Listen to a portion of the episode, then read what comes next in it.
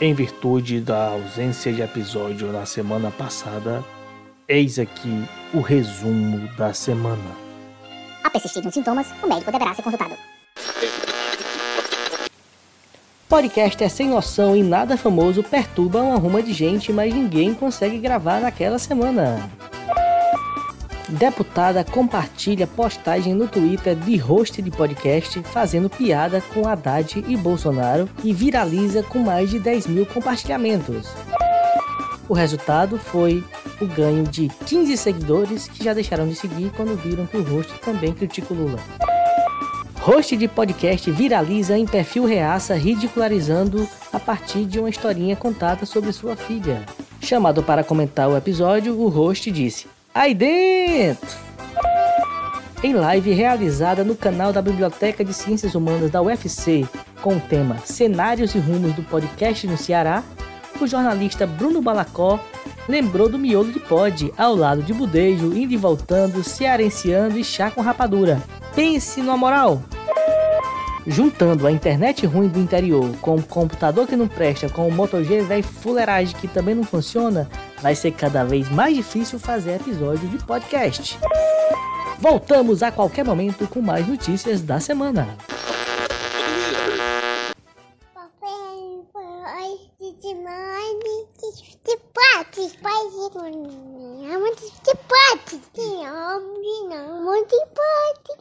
Miolo de pode. Muito pode. Miolo. Não, muito pode.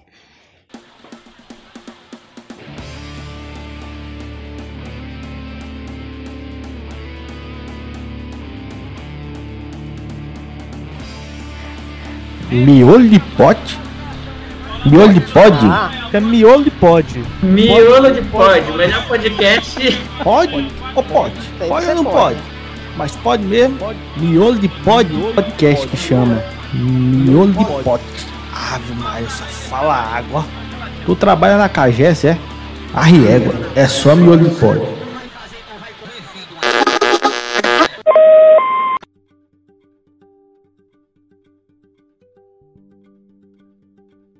Fala meu povo, bom dia, boa tarde, boa noite. Esse é o Miolo de Pod, o podcast de comunismo gaiato, rolês aleatórios críticos que fala sério, mas sem perder a frescura.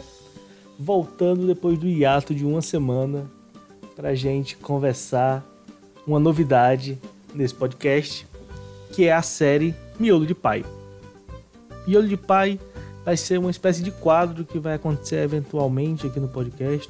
Portanto, teremos episódios diversos com vários temas, mas uma vez ou outra esse tema será recorrente aqui onde eu vou conversar com homens, pais sobre nossas experiências de paternagem.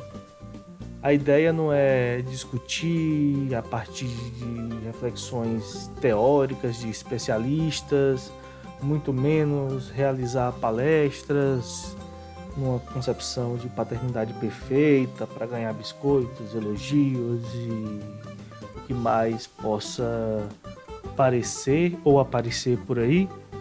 A ideia é que a gente converse sobre um tema que é profundamente silenciado, sobre um tema onde o não diálogo ainda prevalece, sobre uma construção de enquadramento por uma profunda dimensão machista e patriarcal que está dentro do conservadorismo, que ultra responsabiliza a maternagem, que se expressa no abandono parental, na alienação parental, que se expressa na carga mental, que se expressa no trabalho contínuo da mulher, mas também se expressa na série de deformações que a militância performática acaba colocando também dentro desse debate. Então aqui no Miolo de Pai você vai sempre ouvir a conversa prosaica de pessoas imperfeitas e em construção numa relação com seus filhos e filhas e homens desse tempo histórico, como eu. A ideia de pessoas que são construídas dentro de uma determinada lógica e que essa experiência nos apresenta a necessidade e a possibilidade de mergulhar em outro universo. Hoje, dia 22 de julho, é o aniversário do primeiro pai que eu vi na vida, que é o meu. É também o dia que eu completo 1021 dias como pai. E essa experiência é a experiência mais realizadora, profunda, intensa, cansativa, imbuída de uma necessidade de atenção integral e que coloca também, ou na minha experiência particular, colocou a necessidade de enxergar prioridades, de rever relações e espaços, porque as relações e os espaços onde muitas vezes eu esperei camaradagem, solidariedade, possibilidade de diálogo e de convivência, se apresentaram hostis, superficialmente fazendo debates avançados, mas cotidianamente apresentando as mesmas contradições de uma estrutura social que é profundamente patriarcal, que é voltada para uma esfera adultocêntrica e que para nós homens é colocado um determinado papel que não é o papel do cuidado, que não é o papel de mergulhar dentro de uma experiência onde nós, quando projetamos, jamais projetamos da forma como a realidade vai se apresentar. E embora a maioria dos homens, inclusive aqueles que são pais, não aceitem o convite de uma experiência mais do que ativa, mais do que afetiva, mais do que responsável, uma experiência efetiva, e aqui eu não estou falando ideal e nem perfeita, porque existem muitas formas de materializar a paternagem, embora a maioria dos homens não se apresentem com essa disposição, aqueles que se apresentam também encontram um histórico de vida onde o cuidado, onde essa responsabilização, onde as informações e a forma de lidar com elas só chegam na hora que você está vivenciando. Então é sobre isso o Miolo de Pai. É uma conversa tranquila, é uma conversa que se apresenta na minha experiência individual como uma ruptura de silêncio e silenciamento e de insegurança de falar sobre isso, com medo de expor a minha filha, a partir das diversas formas como se foi é, colocado dentro dos espaços institucionais que eu vivenciei essa minha dedicação, mas que é necessária. É necessária porque é aí onde eu me realizo, é necessário porque ser pai é um ato político e é necessário porque viver é necessário. Então escute aí esse primeiro episódio gravado como live do Instagram do Miolo de Pod, onde eu conversei com o cavalinho pé de pano mais aterrorizante das redes sociais, o escritor que ficou famoso nas redes sociais com contos de terror, inclusive falando com a sua filha mais velha, mas que é muito mais que isso, conta histórias alegres, emocionantes, que é advogado, que é paraense, e é uma alegria falar com um paraense, e que é o Fernando Gurjão, o tanto Tupiaçu, pai de cinco e, sobretudo, alguém que está disposto a conversar e fazer esse papo de pai.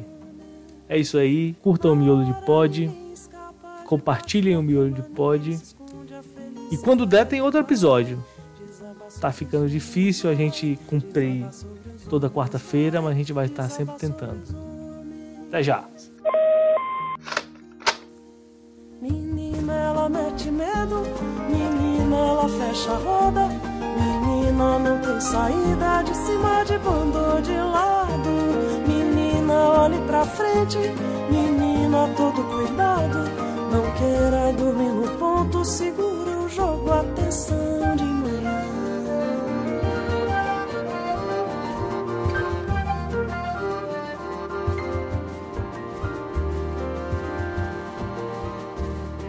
assim, para quem não te conhece, você.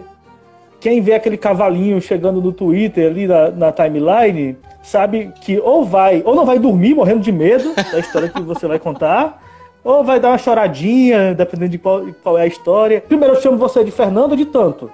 Cara, Se apresenta aí. Se chama como você quiser. Fernando é o nome de, de, de batismo, mas tanto é o apelido que eu tenho desde criança. Né? Na verdade, foi o apelido que o meu irmão me deu e hoje em dia todo mundo me chama de tanto. É, então, para mim, eu gosto muito do tanto. Eu gosto muito do tanto que ele me remete a coisas muito boas, não que meu nome não me remeta.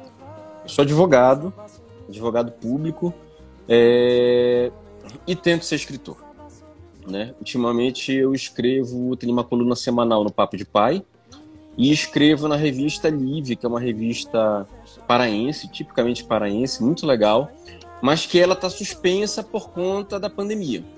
Né? A gente está com um número aí, distribuição, isso tudo, então a gente, ela ficou, foi segurada, né? E é isso, cara. Escrevo no perfil tanto do Piaçu, histórias de terror, histórias de chorar, histórias de emocionar e muita coisa sobre paternidade, né? E é engraçado como você falar sobre a paternidade é uma coisa muito maluca. Você tem muita gente falando sobre a maternidade, né? Mas você tem pouca gente falando sobre paternidade. Felizmente, essas poucas pessoas que se dispõem a falar sobre paternidade, elas são pessoas muito boas, são exemplos muito bons. E mas ainda é uma coisa que choca, porque eu escrevo textos ou escrevo pequenos relatos sobre meus filhos e a quantidade de gente que chega por DM ou mesmo nas postagens para dizer: porra, eu queria que meu pai fosse assim, eu queria que você fosse meu pai. E coisas até, sabe, eu queria ter pai. Sabe? Sim. Então é um negócio bem, bem chocante. É, esse, essa, esse foco assim na paternidade, ele deu uma estourada num texto que eu escrevi sobre a questão da sexualidade dos filhos, da filha, né, das filhas. E ele deu uma. Acho que foi até hoje o meu texto que mais teve alcance, chegou a 110 mil curtidas, chegou a quase 5 milhões de pessoas. É, gerou um, um bate-papo muito legal lá no Papo de Pai e o convite para escrever lá. Que é uma coisa que eu tenho feito e que tem me dado muito prazer, sabe? E outras, outro, outras pontes, né? Como, por exemplo, estar tá aqui contigo hoje, né? Discutindo sobre paternidade.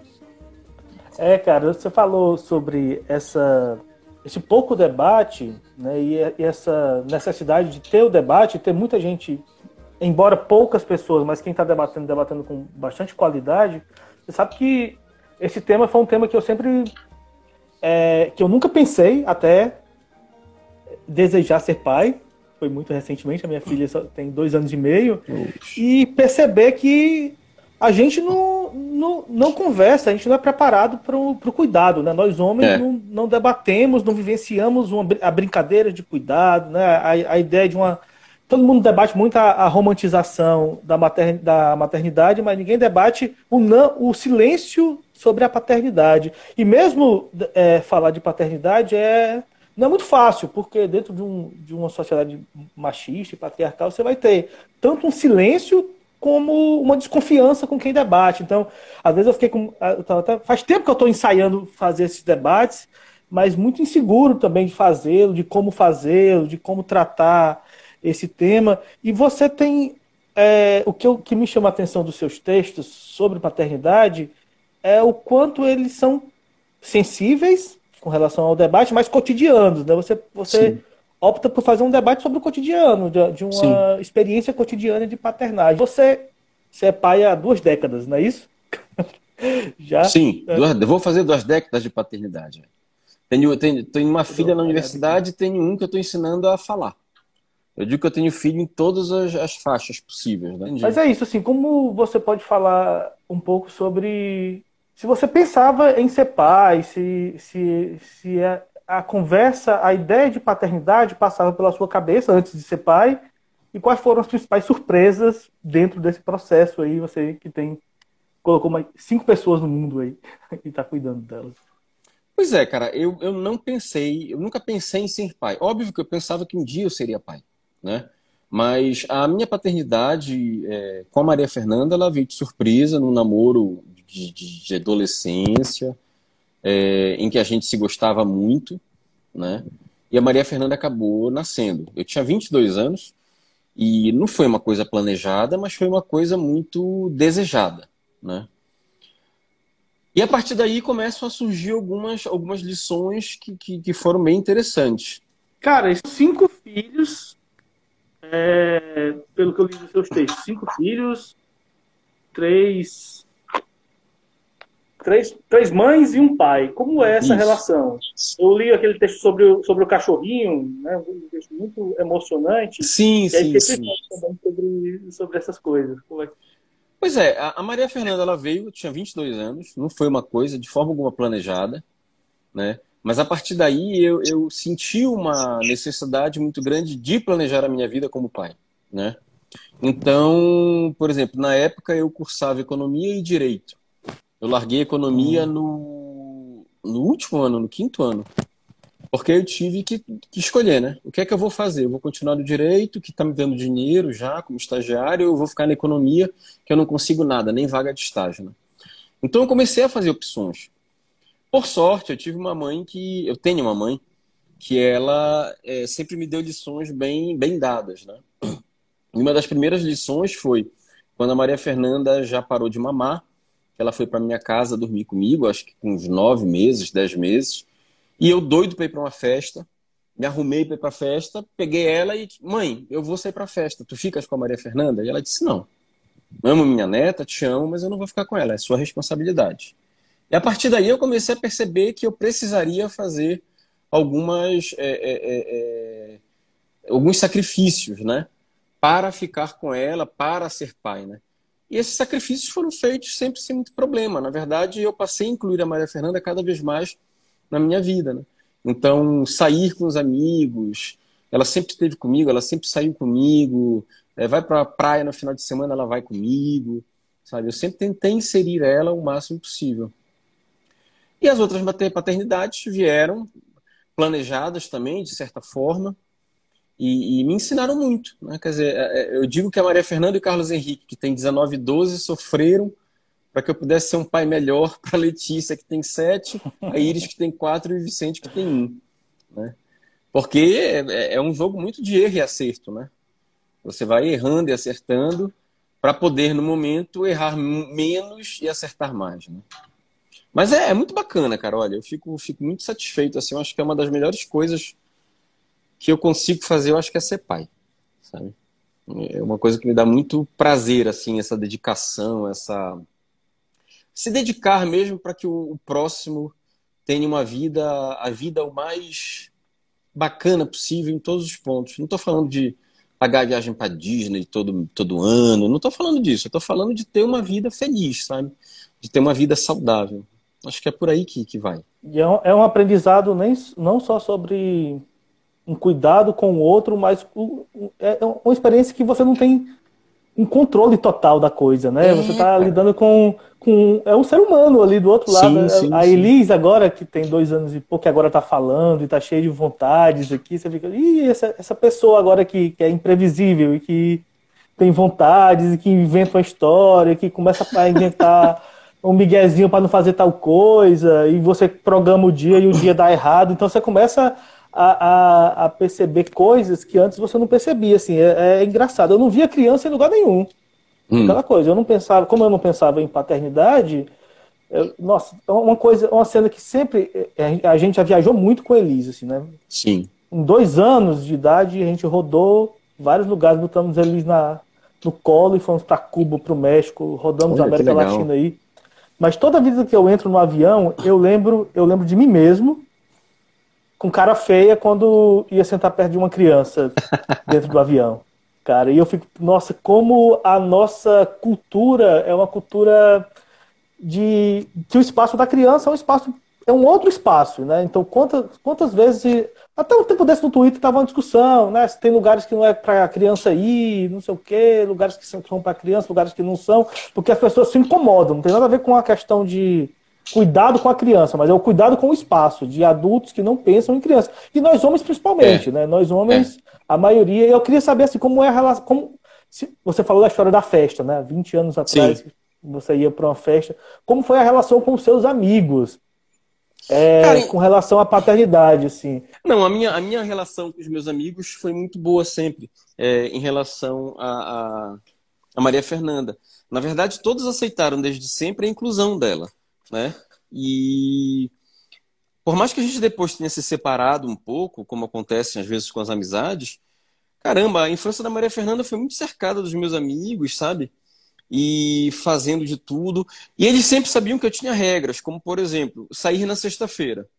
Porque sábado eu ia dormir com ela, sábado e domingo, né? Ou então, se eu tivesse que sair no sábado, né, fazer algum outro esquema, mas eles sempre sabiam que eles teriam que, que aceitar que eu teria limitações por conta da minha filha, né?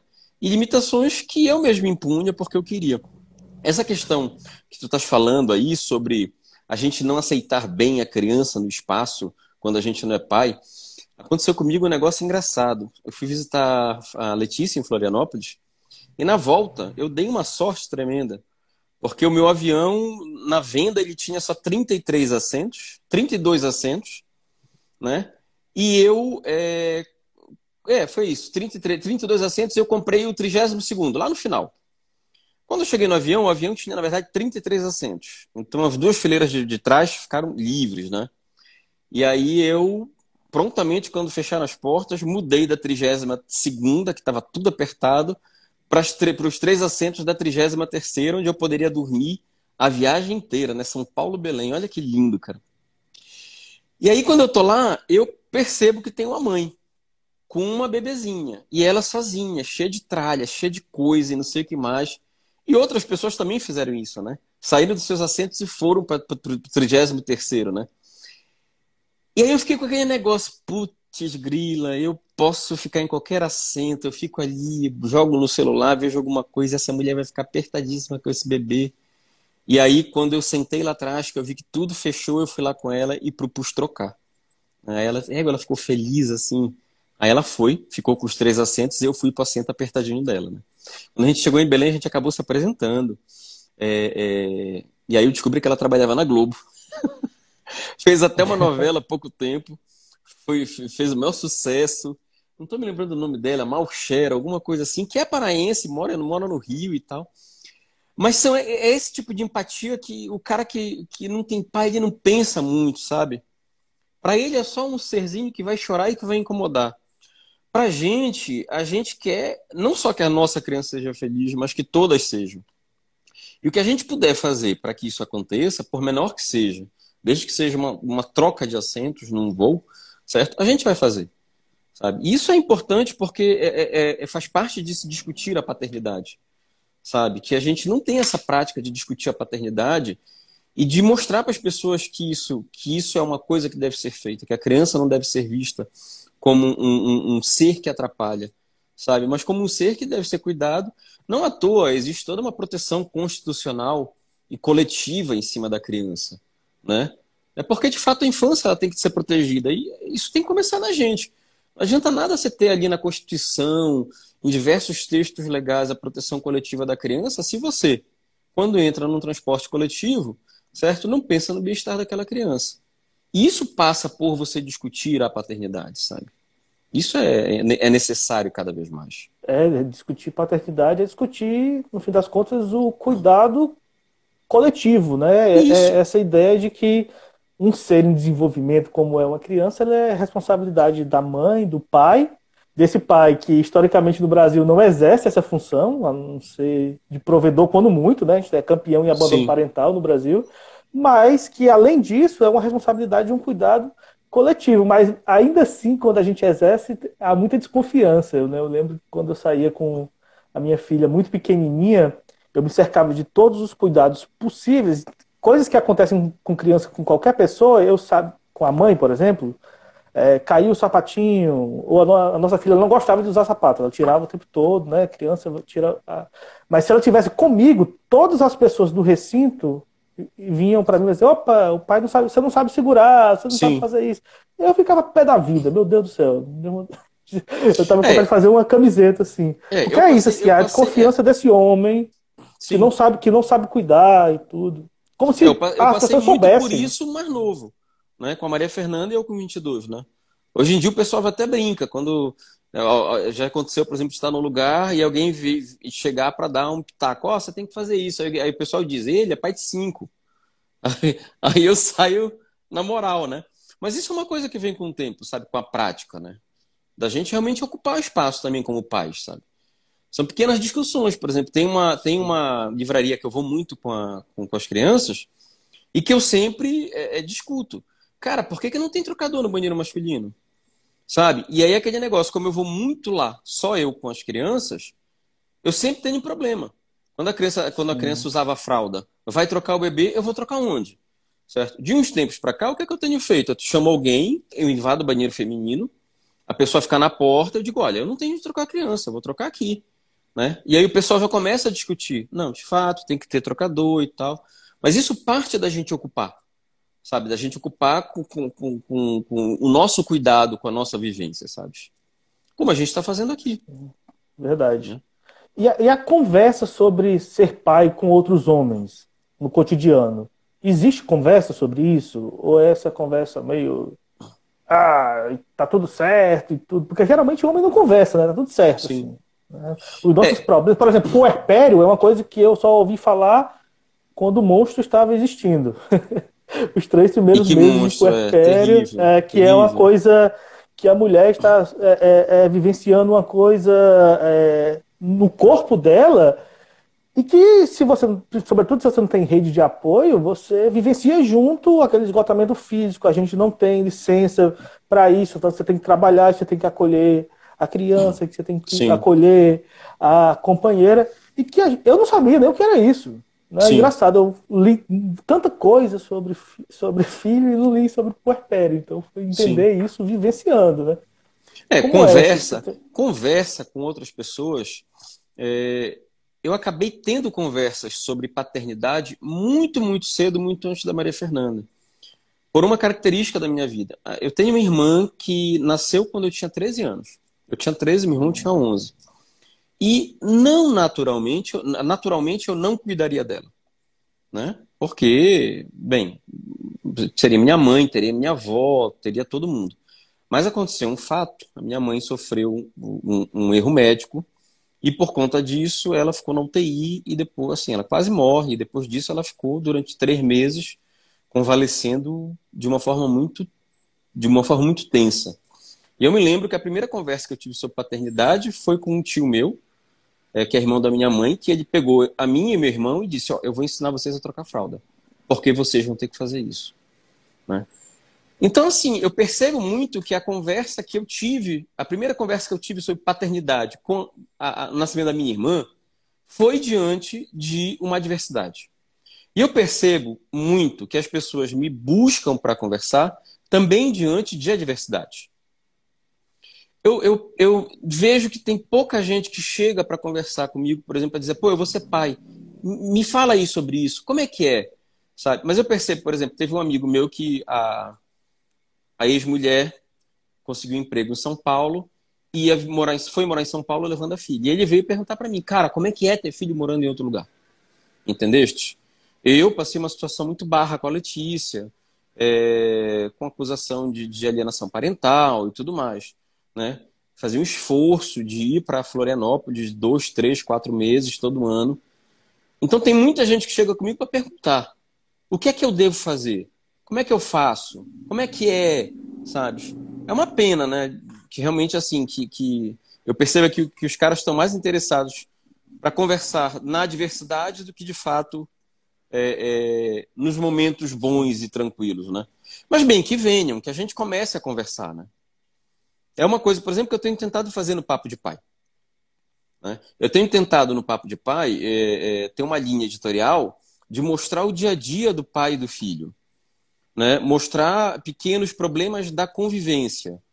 E não tocar em assuntos como, por exemplo, ah, levar o meu filho, o que é que eu faço? A mãe não deixa ver meu filho, o que é que eu faço? Foi para outra cidade, o que é que eu faço? Entendestes? Eu quero que as pessoas entendam que a paternidade ela também tem que ser discutida no cotidiano ela também tem que ser discutida em pequenas coisas, sabe? É, é, na escolha do programa, na casa que só tem uma televisão, por exemplo, como a gente faz aqui em casa, Certo? E, e é importante que a pessoa tenha noção de que a paternidade não é só, ela não surge só quando aparece problema, mas ela existe todo dia. Entendeste? Tudo que por ti vi florescer de mim, Senhor da vida, toda essa alegria que espalhei e que senti, trago hoje aqui. A Rafaele falou aqui no, no, no chat, você que está nos ouvindo no Spotify não está vendo isso, mas ela falou que, que, te conheceu, que te conheceu a partir dos contos, né, das histórias de terror e tudo, e que depois passou a gostar mais de ti ainda com as histórias sobre paternidade. Aí eu te pergunto, você teve medo para juntar as duas coisas? Para juntar não, porque a história que eu conheci, a primeira história que eu conheci, que foi muito famosa, foi uma história sobre sua filha, né? Foi a história... de Visagens com a Maria Fernanda. Isso, exatamente. Sim, então não é para juntar. Mas a minha pergunta é: você teve medo de ser pai? Você tem medo? A paternidade também é uma experiência que gera medo? Cara, a paternidade, eu, eu tenho pouquíssimos medos em relação à paternidade, sabe? Por exemplo, você tem um problema com um filho, né? Como eu tive, um problema com, com um filho meu, né? É, adolescente e tal. E dizer o seguinte, olha, cara, você, você é gay? Não, não sou. Eu quero que você saiba que se você é, você vai ser amado, certo? Você, você quer ser homem, certo? Você vai ser amado. Eu acho que esses medos, nada, nada disso é medo, sabe? Eu acho que o medo mesmo, o único medo que eu tenho na paternidade é que alguma coisa aconteça com meus filhos, sabe? Eu acho que as outras coisas, as outras demandas, elas são demandas normais da vida. Não dá para você ter medo disso. Você tem que encarar, né? Agora há pouco tempo eu vi uma frase, por exemplo, ah, você não pode esperar estar bem sucedido na vida para começar a viajar. Se você não começar a viajar, você não vai viajar nunca. É a mesma coisa pro filho, cara. Sabe, se você ficar nesse negócio, ah, eu vou esperar minha vida estar tá certinha, tá ajeitadinha, ter um emprego fixo, uma poupança para ter filho. Cara, não é assim que funciona. Pode até funcionar, são outros tipos de vida. Mas a verdade é que não importa a vida que você tenha. Quando você tiver filho, você não vai estar preparado. Certo? Você não vai ter dinheiro suficiente para o que você quer, você não vai estar preparado, você não vai estar maduro, sempre vai ter alguma coisa a ser melhorada. Então, cara, não adianta a gente ter paternidade com medo. A gente tem que enfrentar. Né? O que eu acho que falta muito, cara, são determinados princípios, né? Cada vez mais, assim, eu vejo que faltam determinados princípios em, em, em alguns, algumas criações. Mas acho que isso reflete muito a situação do país, a situação do Brasil, cara. E aí me dá uma pena, porque você entra numa bola de neve, né, cara? Você começa a pensar na, na necessidade da educação formal e informal, né, que cada vez mais é sucateada. E aí a gente entra numa discussão sem fim desses tempos bolsonaristas que, que é terrível, cara. Essa é, é, é outra coisa que sempre chegam agora nessa conjuntura atual, assim, né, de autoritarismo e tudo mais que a gente tem vivenciado. É, costumeiramente as pessoas chegam, nossa, colocou um filho do mundo, às vezes com um tom, é um tom sempre passivo-agressivo nessa, né, nessa afirmação, assim, né? Sim. Como você teve coragem, né? Que coisa corajosa de colocar um ser no mundo e cuidar. É, é, é muito engraçado, porque. Engraçado, entre aspas, né? Mas todo mundo espera que as mulheres estejam prontas para a maternidade, né? É uma Sim. ideia. Mas homens não. Homens eles não são preparados para ser pai, nunca estarão preparados. Mas é porque as mulheres também não estão preparadas para ser mãe, sim, porque a maternidade sim. não é algo natural, é uma construção. Mas para os homens a gente caminha em dois limiares. Somos sujeitos desajeitados para isso, portanto não assumimos esse espaço. Ou se assumirmos, somos tidos como super-heróis, né? Os sujeitos Sim. que estão os homens incríveis que estão fazendo. Ah, isso, é, isso acontece, incríveis. é uma coisa que me deixa assim. Tipo, Lívia fazendo mestrado, eu pego a Iris, boto ela no, no sling e vou passear. Sabe, as postagens são assim, sempre tem muita gente. Ai, que pai maravilhoso e tal. Tipo, porra, bicho. Sabe, eu tô saindo de casa com a minha filha para minha esposa poder estudar. Não tem nada de maravilhoso nisso. Eu não tô ajudando. Eu tô fazendo a minha parte, sabe? Como, por exemplo, agora, eu acho que a gente é, é, é, é caminhar para esse mundo, né? A, Lívia e as crianças foram para o Marajó. Nós temos uma casa lá que é completamente isolada, numa vila com menos de 500 habitantes. Então ela foi para lá, para lá, para passar essa quarentena com eles. E eu vou no final de semana. Primeiro final de semana que eu fui, a Iris fez um escândalo, cara. A Iris não quis ficar lá, sabe? Ela, ela, ela quer voltar para Belém, quero ficar com meu pai, sabe? É aquele negócio. O que é que eu vou fazer? Ah, não vou, não venha. Não venha porque eu vou trabalhar, eu não posso receber minha filha. Não, você muda toda a sua vida, sabe? Eu tinha dado folga, por exemplo, para babá, liguei de volta, pedi desculpa, sabe? É, fiz uma forma de compensar ela na outra semana. E a Iris veio, eu mudei toda a rotina que eu ia ter aqui para ficar com ela, sabe? E aí você vê as pessoas no trabalho comentando: caramba, tu és um super pai. Eu disse: porra, eu não sou um super pai. A minha filha ligou dizendo que queria ficar comigo. Isso não faz parte de uma super paternidade. Isso faz parte de uma paternidade completamente normal, certo? Em que você divide de forma igualitária, o mais possível, as relações com a sua esposa, com a sua companheira, ou com o seu companheiro, tanto faz. Mas é estranho essa essa heroificação né, da paternidade, né? É, diz, me, diz menos sobre a nossa paternidade, mais sobre a não paternidade existente, né? Um, Exatamente. Um, desafeto, né? Como esse sujeito pai é o sujeito de um desafeto, de uma ausência, né? Existe uma ausência desse pai.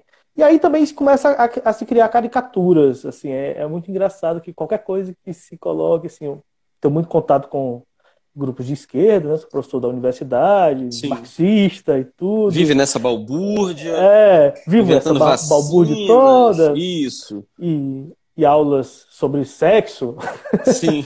Todas essas coisas que é, os ministros da educação desse governo acreditam. Sim. Enfim, mas, mas é, é, existe esse outro lado também, né? essa grande desconfiança sobre isso. Ah, será que esse cara está apenas performando uma paternidade? É o famoso pai de, Facebook, assim. Sim. Ah, esse cara é pai de Facebook, é o cara que coloca a foto lá com a filha, posta textão, é, faz um videozinho engraçado e, na verdade, não assume as responsabilidades no cotidiano.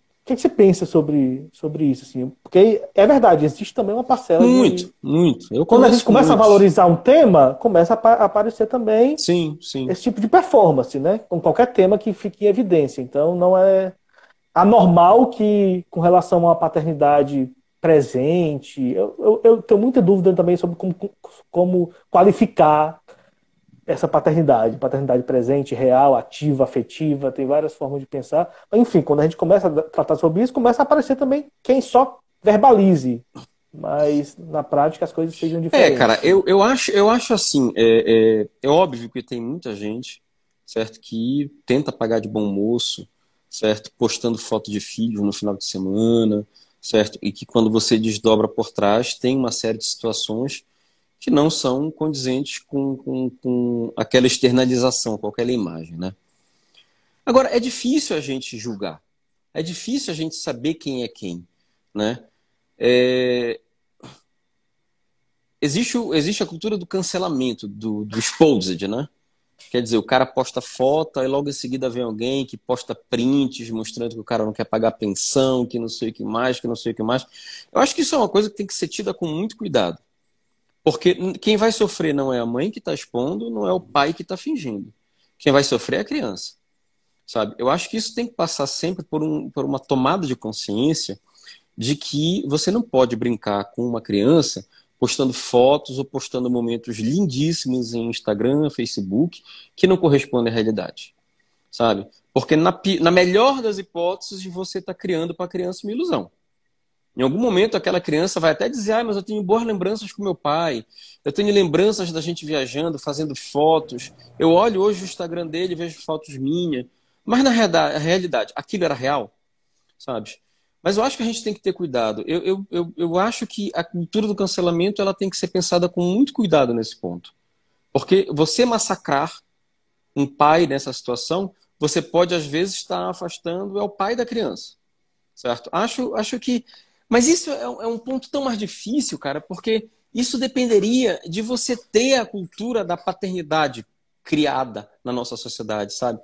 E que você não tem, sabe? Então, um cara, de fato, eu, eu conheço cara, eu conheço cara mesmo, cara, sabe? Que teve filho, é, não ficou com a esposa e posta foto porque a mulher acha bonito, sabe? Porque a mulher acha meigo, sabe? Porque o cara percebe de repente que demonstrar que ele é um bom pai para aquela criança vai atrair outras mulheres que podem estar procurando um relacionamento. Sabe? Isso é por demais escroto.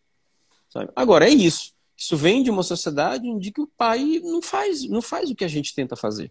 Sabe? Numa sociedade em que o pai ele tá ali para ter filho e ir embora. Sabe? Pode abandonar tranquilamente o tanto de o tanto de gente que eu vejo com carteira de identidade sem nome de pai, sabe? Agora, é uma discussão muito sistêmica, um sistema que a gente teria que conversar. E eu acho que a gente começa com pequenos, pequenos atos como esse. A gravação de um podcast, a publicação de um texto, sabe? Um perfil no Twitter que se dedica a demonstrar o cotidiano da paternidade, sabe? Foi muito chocante para mim, muito chocante mesmo, naquele texto sobre a sexualidade das crianças, a quantidade de gente que me procurou é, por DM para conversar comigo, cara. Sabe? O mais chocante de todos foi uma mulher de 27 anos, advogada, certo? que não, não sabia nada sobre questão sexual. Certo? Ela, ela, ela tinha beijado, ficado com o cara, se amassado com o cara, achava que estava grávida. E ela dizendo, cara, que raiva eu tenho dos meus pais. Sabe? Meu pai sempre proibiu que se falasse de sexo em casa e proibiu que minha mãe me levasse no ginecologista. Porra, o que é essa situação de machista e de ausência de paternidade que obriga certo? Uma mulher de 27 anos a não ir num ginecologista e ter mais segurança de procurar um completo estranho na internet para conversar sobre assuntos tão íntimos, sabe? Aí é que entra a questão de fato de que é sistêmico isso, sabe? Então é, é uma coisa que a gente tem que ter muito cuidado, muito cuidado mesmo. Sabe? Essa, essa questão de cancelar esses pais. Eu acho que é uma questão mais de demonstrar que. de demonstrar o privilégio que eles têm de ter uma criança o privilégio que eles têm de ter aquele amor, certo? O privilégio que eles têm de poder participar da criação e do desenvolvimento daquele ser. Isso, para mim, para mim é, é, é, o ponto que passa. Então, a cobrança da responsabilidade com relação à paternidade é algo pertinente. Mas essa ideia de que isso é uma mera responsabilidade, né, de que você tem que ah, né? Fez, tem que assumir. É claro, fez, Sim. tem que assumir, tem que cuidar. Cara, mas isso é tão mais profundo do que isso, né? É, essa experiência e esse afeto e essa construção é tão, é tão mais rica do que uma algo que eu tenho que cumprir porque eu coloquei a pessoa no mundo. Né? Ou seja, a gente tem que caminhar muito ainda né, nessa discussão, nessa, dessa, nessa construção de uma outra lógica de ver as relações humanas dentro de uma sociedade patriarcal e machista. Assim, se para o homem ainda a paternidade é um exercício de mera responsabilidade, é, nós estamos distante de uma, de uma, de uma construção minimamente afetiva de, de, desse processo. Né? É algo, é algo é, mas é uma mais profundo. É uma sociedade que protege, sempre protegeu muito mais é, o bem do que a pessoa. Isso aí, se você pegar o Sim. Código Civil, se você pegar o Código Penal, as penalizações, às vezes, para os crimes contra o patrimônio são muito mais graves do que a, a penalização para crimes contra a vida. Então, a gente vem de uma sociedade em que é, é, teve, tem que assumir, passa somente pelo assumir do ponto de vista material. É dar dinheiro, certo? Quando, na verdade, o tem que assumir não é só isso. E muitas vezes nem passa por isso porque o pai não tem condições é o assumir afetivamente. Certo? Eu tenho relatos, por exemplo, de, pessoas, de, de homens que não pegam os filhos final de semana que estão sem dinheiro. Ah, não, eu estou sem dinheiro, então não vou pegar meus filhos.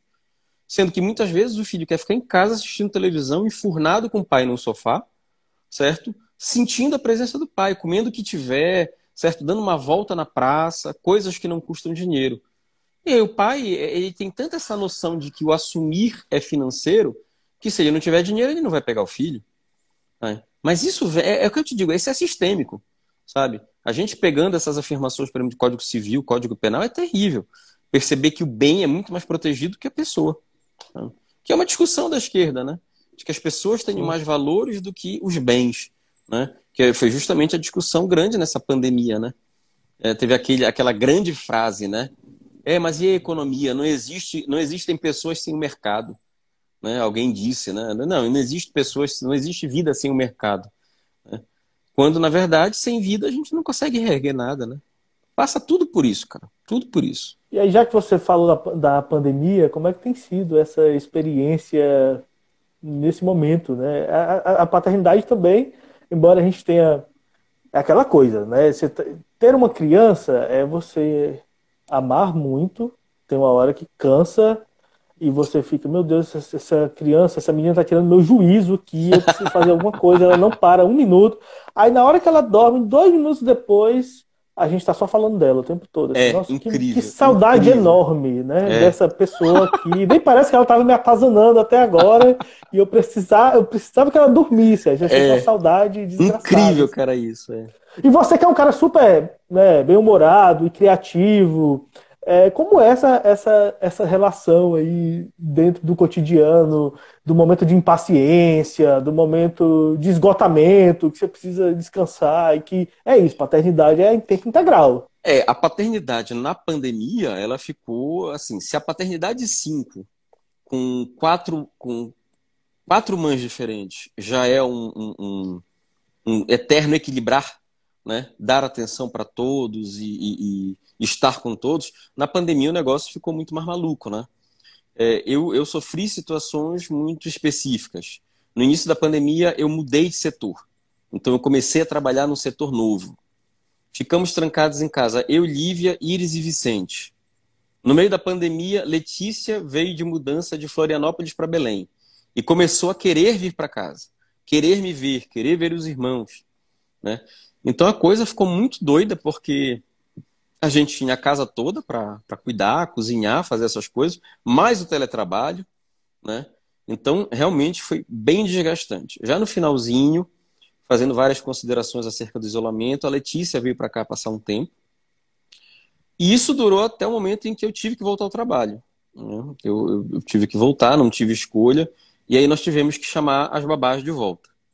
Chamando as babás de volta, a gente tomou todo o cuidado para que elas não pegassem transporte público, então a gente conseguiu, fechamos com o Uber, e ele pegava e levava elas em casa para que elas tivessem o máximo de segurança possível. Né? E assim a gente vai até hoje. Mas, cara, foi um período muito tenso. Muito tenso mesmo, em que nós nos colocamos é, em xeque mesmo. Sabe? A questão de paciência, de você ter que equilibrar as outras coisas, ter que equilibrar conta, trabalho, teletrabalho, criança em casa, né? E aí a gente também, acho que o que nos salvou muito foi a gente começar a abrir mão de certas coisas, né? E a gente se perdoar por outras coisas. Por exemplo, televisão, a gente sempre regrou muito televisão. A gente passou a liberar mais. No início a gente sentia culpa, mas depois a gente se livrou dessa culpa, dizendo, cara, é um momento único no mundo a gente não pode ficar se culpando porque o filho está assistindo mais televisão do que devia. Ou está comendo coisas que não deviam. Sabe? Eu tá, por exemplo, eu comprei um saco de bombom para eles. Sabe? E eles estão comendo bombom, coisa que eles não comiam. Então, acho que também a nossa questão da paciência e do convívio passou muito pelo perdão. Pelo perdão nosso, sabe? Da gente se perdoar, por não estar sendo aquele pai perfeito que a gente idealiza e tal. Isso foi fundamental para a gente conseguir sobreviver esses tempos pandêmicos. É, é interessante que às vezes a, a nossa irritação é, é a irritação pela expectativa que a gente tem conosco, né? E que a Exatamente. realidade, a vida concreta nos prega peças. Eu estou afastado para o doutorado, tenho que fazer uma tese. Caramba, eu não consigo fazer, cara. Eu não consigo fazer nesse momento, né? A criança está em casa e se ela chora dois segundos, eu quero acolhê-lo. Sim, sim. tá isso, assim. Chegou o um momento que eu quero sair, eu quero voltar para a escolinha. Eu vi que a, o perfil da escolinha estava aqui, inclusive, assistindo aqui agora. Eu quero voltar para a escolinha, quero ir lá fora, quero ir lá uhum. fora, quero ir lá fora.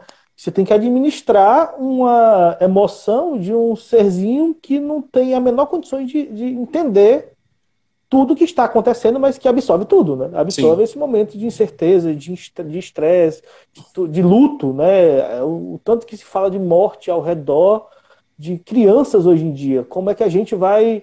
Eu tenho pensado muito assim, a, a gente não sabe quais são as, as questões psicológicas e emocionais que, que essa geração não tem noção mesmo. Tirar disso, né? Não tem noção. Eu saí com a Iris, Somos nós exemplo, que estamos aí. É, eu saí com a Iris, por exemplo, para fazer alguma coisa aqui na esquina durante a pandemia, rapidinho, os dois de máscara. Cara, precisava ver o choque dela quando viu, viu, viu gente na rua. Pai, tem gente na rua! Sabe, a gente tem que ir para casa. Eu disse, não, calma, filha, tem gente que precisa estar na rua. Sabe? E quando nós chegamos na esquina, ela se agarrou em mim e disse, pai, cadê o corona? Ele é grande, sabe? E são coisas que, trancados no apartamento, a gente não tem noção de que ela tá mentalizando isso. É terrível, cara, é terrível, que a gente só vai descobrir isso daqui a algum tempo. Cara, e você como escritor, o que é que a paternidade impactou dentro da, do seu processo criativo? Cara, a paternidade impactou muito na produção. Porque eu sempre fui um cara de escrever muito à noite, né? Então, assim, varar a madrugada mesmo escrevendo e depois dormir tipo três horas da manhã e acordar para ir trabalhar de boa. Mas hoje em dia é uma coisa que eu não consigo mais fazer. Porque os meus meninos, eles têm uma energia incrível. O Vicente acorda às 5 e meia da manhã, aí ele acorda a irmã, aí eles vêm fazer cosquinha. Então, assim, é... eu pouco tenho produzido, tenho produzido mais os textos do Papo de Pai e as trilhas no Twitter, né? E tô com um bando de projeto meio que parado, esperando a gente voltar à normalidade, né? Para voltar a, a, ter os nossos horários, a escola. Nós tiramos a Iris da escola, né? A escola nos, nos deu essa opção de tirar sem pagar multa nem nada, então nós optamos por tirar. Até porque as aulas online estavam sendo terríveis para ela. Então eu estou esperando muito voltar essa rotina para poder voltar a produzir, né? As ideias vão surgindo e eu vou anotando. Um dia eu as desenvolvo. é, que nem, é, é que nem a tua tese. Deve tá, estar tá um bocado na tua cabeça, mas não dá. Não dá. É, agora a opção, a opção atualmente foi, é não dormir. Porra, Cara, eu, é. eu vou ter que dar, vou ter que pegar essa madrugada aqui de novo, como antigamente. Ah, só que seis da manhã ela tá acordada. E aí a gente tá negociando aqui. A minha companheira fica sim, com ela sim, de manhã, sim. eu dou uma dormida até as nove da manhã. É, vai ter é. A gente, a gente vai fazendo, a gente vai fazendo esses ajustes para tentar realmente dar certo, né? Tem que ser, senão. Mas, mas a paternidade também é um poço de histórias, né? De Oi? boas histórias também. Pra... A paternidade, a paternidade sim, também é um poço de boas histórias para ser contadas. É, esses dias eu fui surpreendido com um perfil do Twitter me ridicularizando uma história que eu tinha colocado sobre a minha filha. Esses perfis reacionários, assim. Caramba, é, ela, a gente chegou aqui, aqui no sertão, aí a, a minha mãe estava lá com minha filha falando: olha, esse aqui é com a Santa Ceia. Esse aqui é Jesus, esse aqui são os apóstolos, eles estão. Aí ela falou, comendo pizza. Hum. Aí Elis falou. que, eu, que Jesus estava comendo pizza. Aí eu hum. comecei a, a, a, zoar. Olha aí, a criança conseguiu ver o, a influência italiana na, na cultura judaica cristã. Aí a, as pessoas no Twitter ficavam assim: ah, uma, uma, criança de dois anos e meio jamais sabe o que é pizza. Nossa, essa pessoa não faz a menor noção do, do que, que, é, capaz uma criança, uma criança de dois anos e meio. Então eu imagino que também para quem escreve também tem muito, você vai ter muita, muita coisa para escrever aí também dessas descobertas é, cara, de um outro ser, né? É, eu acho que são histórias que são interessantíssimas de serem contadas e que têm que ser contadas, sabe? Para que a gente comece a, a trazer a paternidade cada vez mais para uma coisa normal, sabe? Acho que quanto mais a gente encher todos os locais de relatos, por mais bobos que sejam, sobre paternidade, eu acho que aos poucos a gente consegue mudar. Por exemplo, uma coisa que me deixa muito feliz é quando alguém chega e comenta: ai, o tanto é o pai que eu quero ser. Sabe? Eu fico assim, eu digo: não, seja melhor, sabe? Mas fico tão feliz, sabe? Quando as pessoas começam, conseguem perceber isso, sabe? Óbvio que muita gente já traz essa, esse instinto, esse desejo dentro de si, mas tem gente que não tem isso, sabe? Ou porque não teve o exemplo, ou porque viveu afastado. É, é muito bacana esse, esse feedback, cara, dessas Sim. histórias. E, e, as pessoas estão acostumadas a achar que, ah, tá querendo biscoito, não sei o quê. Cara, não é biscoito. É só é legal. As pessoas é muito, assim, muito. poxa, que legal que você tá fazendo. É, isso é muito. Existe uma agressividade muito grande. Você que tá no, no Twitter, acho que percebe isso. Assim, parece que tudo que se faz tem algo por trás a ser debatido. E não, assim, quando você escreve sobre afeto e sensibilidade na sua relação com a sua exatamente, filha, exatamente. que vai para a praia e se assusta com os insetos, e que Sim. aí você ensina o que é o barulho do mar, isso é um respiro tão grande nesses tempos turvos, assim, como sim, sim. uma relação com uma criança descobrindo o mundo, ainda que seja esse mundo, mas que esse mundo pode ser transformado, é algo potente, assim. É, eu não sei gente... se por conta do pé de pano, eu tenho bem poucas relações de ódio ali, sabe? Vez ou outra aparece um, um comentário mais raivoso, mas são tão raros. E a minha opção sempre é ignorar, sabe? Eu sempre opto por ignorar para não dar trela.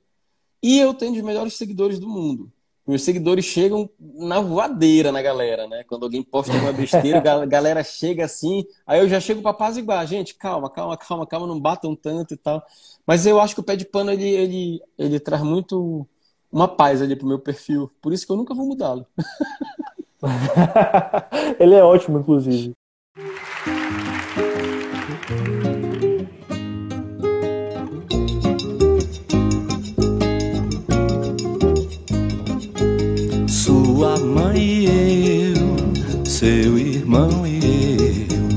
A mãe do seu irmão. Meus irmãos e eu, minha mãe e eu, e os pais da sua mãe tempo aqui tá acabando, daqui a pouco o Instagram encerra aqui. Expulsa a gente. É, expulsa a gente. Muito obrigado por aceitar conversar aqui. A gente, quem for pai aí, passou por aqui, ou vai ver isso depois, ou vai ouvir, quiser conversar, aqui não é papo de especialistas em paternidade teoricamente. A gente quer conversar sobre paternidade, quer contar história e quer começar a verbalizar sobre um Sim. tema que é pouco debatido. Então, para quem não te conhece é, e vai ouvir o podcast aí nas podcastiolas diversas das redes dos streams, onde é que te encontra, onde é que te lê? Em todo fala lugar. Aí a palavra final. Em todo lugar, tanto Tupiaçu. No Twitter, tanto Tupiaçu, Instagram, tanto Tupiaçu, tem um canal no Telegram que é tanto Tupiaçu. E no Papo de Pai, aí tem a coluna semanal sobre paternidade, bem bacana lá, procurem. No Facebook também tem um, uma página, tanto do Piaçu, onde eu replico alguns textos. É, é, fácil de achar, é fácil de achar. Tá bem. Tá bom? Estão pedindo para passar as arrobas, é isso. A arroba é tanto do Piaçu e a minha arroba é essa aqui, miolo de pod, eu não tenho outra. Ah, não sei no Twitter. Eu sou o Wesley Pinheiro no Twitter. E você encontra o miolo de pod em qualquer é, agregador de podcast. Esse, esse papo que vai sair daqui é pouco nos agregadores, editado com musiquinha e outras coisas e outras informações. Agradecer demais ao tanto. Obrigado. Dizer que é muito bom te ler, estar lá no Twitter e ler as histórias e como você também agrega outras histórias, as histórias das outras pessoas, inspira as pessoas a contar a história, né? Além de escritor, são coisas diferentes. Você é escritor e você é um ótimo contador de história, porque ah, contar história bom. no Twitter é diferente de você ler um texto. O texto está todo aqui. O, Totalmente. O Twitter não. Um tweet tem que te levar ao outro. Exato. Então você tem que, tem que ter, ritmo, ter vontade tem que ter tudo, é. de lendo ali. É um, é Cara, um muito gênero, obrigado. É um gênero literário digo. Sim, Cara, é eu, eu, te, eu que te agradeço pelo convite, muito obrigado mesmo. E tô aqui, querendo conversar, querendo fechar mais outros, outros assuntos, pode me chamar. Tô à disposição. Ah, vou chamar sim. Vou tá chamar. Bom, então. Um abraço. É isso aí, tá? gente. O nosso pod está transbordando, já tem miolo demais. E a gente se encontra em lives e principalmente no Spotify, no Deezer, no Apple Podcast e no Google Podcast. Sigam aqui este perfil e nos sigam também nos agregadores. Muito obrigado por quem participou aqui. A gente se encontra em outros espaços e em outros miolos, sejam os miolos de pai ou sejam os outros temas do miolo de pod. Tchau, valeu!